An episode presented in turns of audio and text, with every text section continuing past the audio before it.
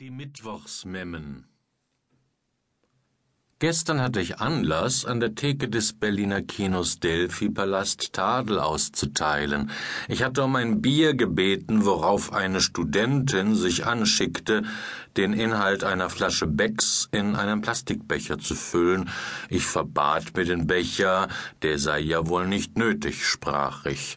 Die Studentin entgegnete, ohne Becher kannst du nicht in den Film. Sie duzte mich, weil ich meine verteufelt fesche Schottenmusterjoppe und meine 139 Mark Jeans trug, die mir den Elan eines wohngemeinschaftlichen Matratzenspundes verleihen.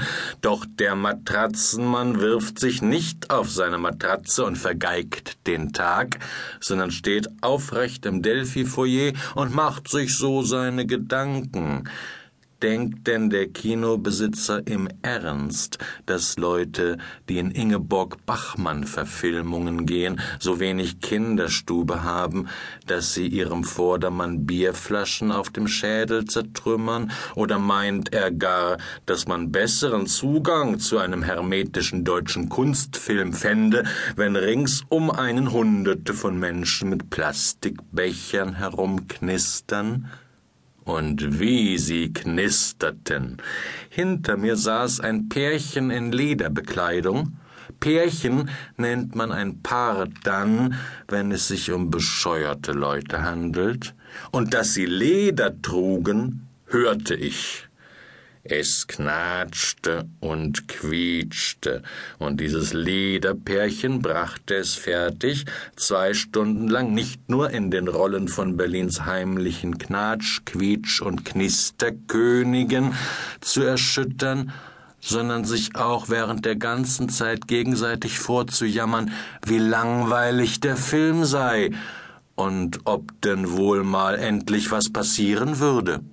Rechts von mir befand sich ein weiteres Pärchen, das sich darüber stritt, in welche Kneipe es nach dem lautstark herbeigesehnten Ende des Filmes gehen solle. Links von mir saß meine Begleiterin, die mich alleweil anpuffte und zischte, was es für eine Unverschämtheit sei, so zu knistern und zu reden im Kino.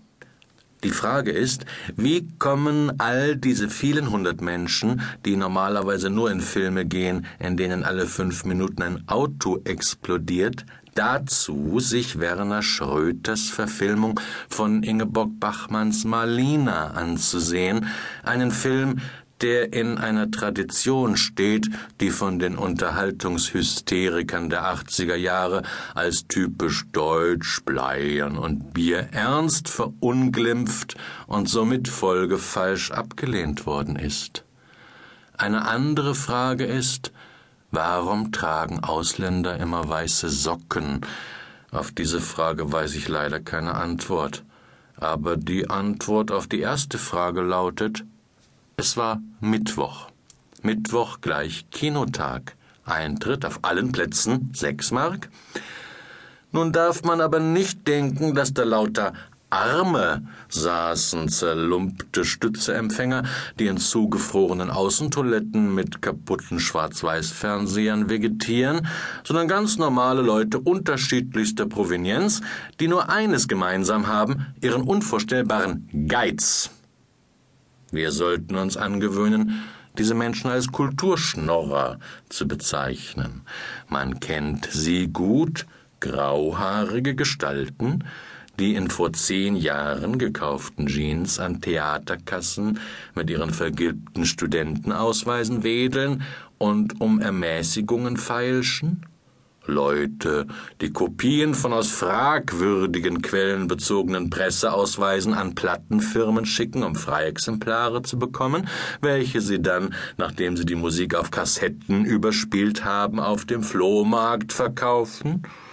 Solide finanzierte Menschen, die auch wenn sie reges Interesse an einem Buch haben, mit dessen Kauf warten, bis die Taschenbuchausgabe erscheint.